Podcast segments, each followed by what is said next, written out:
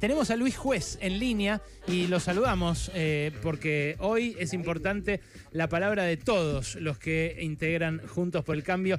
Eh, ¿Qué tal Luis? ¿Cómo estás? Ale Berkovich acá en Radio con vos. Hola, Ale, maestro, ¿cómo te va? Bien, muy bien. Eh, eh, me pregunto esto, ¿qué pensás vos de lo que dijo Patricia Bullrich hace un ratito? Si es algo a título personal o si expresa de algún modo también tu sentir. Mira, Ale, yo no veo la, la necesidad y la urgencia de tener que, salir a, a despedirme a 48 horas de, un desastre electoral nuestro por una postura que no fue la que sostuvimos en las urnas. Me parece apresurado, innecesario, inoportuno.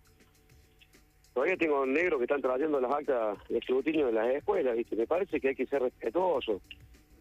Me parece que. ¿Por qué tengo que elegir entre Frankenstein y Drácula ahora, si no me gustan las películas de terror? ¿Por qué se apuró Patricia, crees? No, no sé, yo te hablo, vos estás hablando a mí, yo te voy a contestar por mi juez.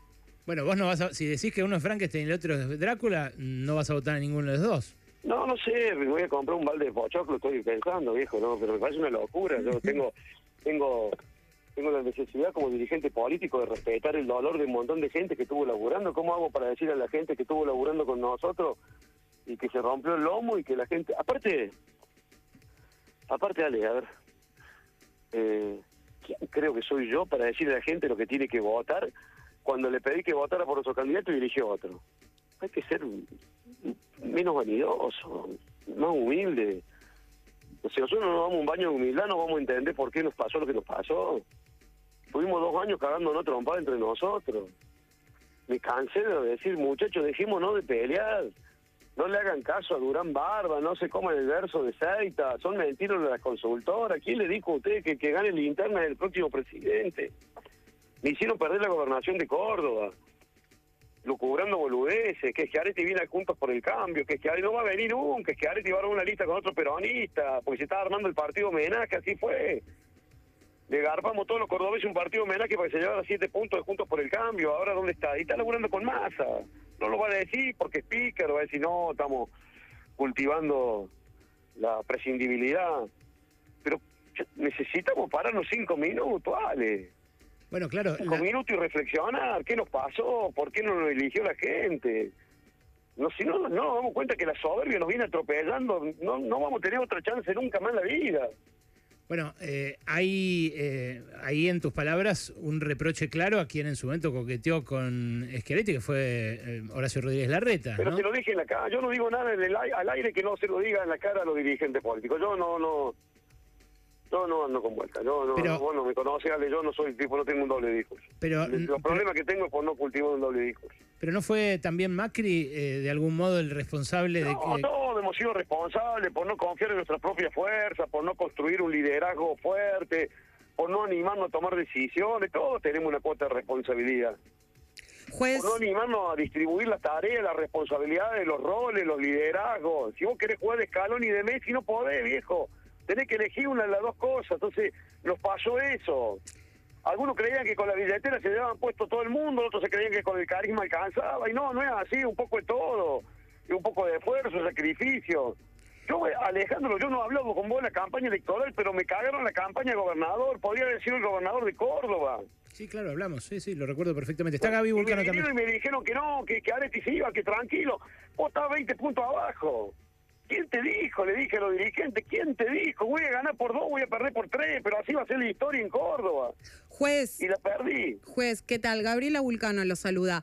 Eh, usted recién estaba mencionando esto que sucedió cuando usted era candidato a gobernador en, eh, por Córdoba y se pudo frenar ese intento de alianza que hizo Horacio o quiso llevar adelante Horacio Rodríguez Larreta y eh, con Schiaretti. ¿Qué pasó ahora que no pudieron contener eh, a la figura de Bullrich y Macri que decidieron directamente darle el apoyo a Milei, eh, aun cuando el resto de Juntos por el Cambio pareciera no estar en- a favor de eso?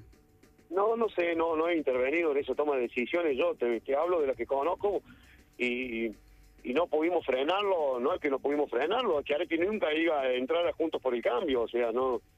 eh, Era una gran falacia, una gran mentira, era un invento de Guillermo Seita y como dice yo, un gran paseador de perros que andaba paseando perros de todos los colores, de todos los tamaños, y le hacía creer a cada uno que iba a terminar en un determinado destino. No, no conozco, pues yo no he sido parte de la toma de decisión esto, yo no...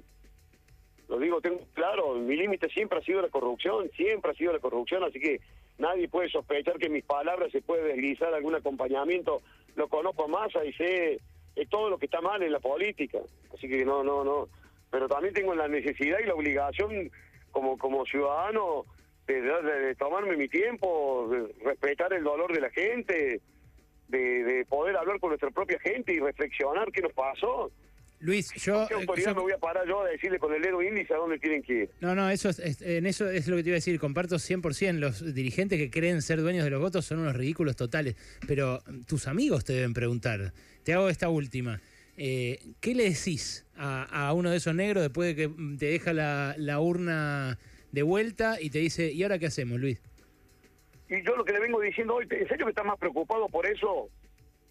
¿A uno te duele mucho más saber por qué la Argentina sigue votando corrupto? ¿Por qué a la gente no le importa lo que roban? ¿Por qué los políticos se enriquecen y a la gente le da exactamente lo mismo? ¿No te preocupa mucho más eso?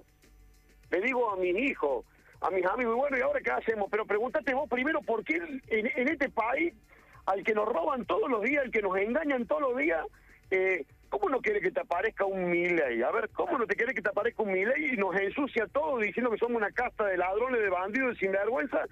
si pareciera que a la gente no le importara la dirigencia corrupta, sin vergüenza, sin valores, sin ética, lo que pasa que sin hoy, Lo que pasa que hoy votás por Milei eh, con ese discurso inicial anticasta y terminás votando por Luis Barrio Nuevo también, ¿no? Y pero entonces, ¿te das cuenta vos por qué? Y, lo digo con todo respeto, Ale, te tengo un terrible... Y te lo digo, yo no, soy como los vampiros enanos que como no pueden chupar el cogote, chupan la media, no chupo la media a nadie. te respeto enormemente porque soy un tipo brillante, inteligente para tus análisis. Pero vos sabés dónde estoy parado yo. Todo mi límite de la corrupción, siempre lo fue. Siempre lo fue. Ahora también te voy a decir con toda sinceridad, después no nos quejemos los argentinos del país que tenemos y de cómo nos va, porque actuamos de la forma que actuamos. Entonces yo me preocupa, no me preocupa tanto tener que elegir entre Frankenstein y Drácula, como que a la gente le da exactamente lo mismo un bandido que un tipo honorable la decencia que la corrupción, porque no tenemos destino, no importa quién carajo sea el presidente, si los argentinos nos siguen dando lo mismo, un tipo que roba y un tipo que vive de su laburo, estamos hasta la bola, no tenemos destino. Y yo me preocupo porque ahí no tengo respuesta para mis hijos. A los 60 años que pude educar a mis hijos, mandarlos a la universidad que se recibieran, cuando me hacen esta pregunta, se me queman los libros porque digo, ¿cómo mierda? Yo pensé que a los 60 años iba a tener una respuesta y no la tengo. Luis, gracias. ¿Por qué? No da lo mismo. Gracias por este rato, Luis. Abrazo. Chao, mi viejo. Hasta luego. Luis Juez, senador eh, cordobés por Juntos por el Cambio. Ni le pregunté porque me da la sensación de que Juez en la grieta de hoy es de los que no perdona, ¿no?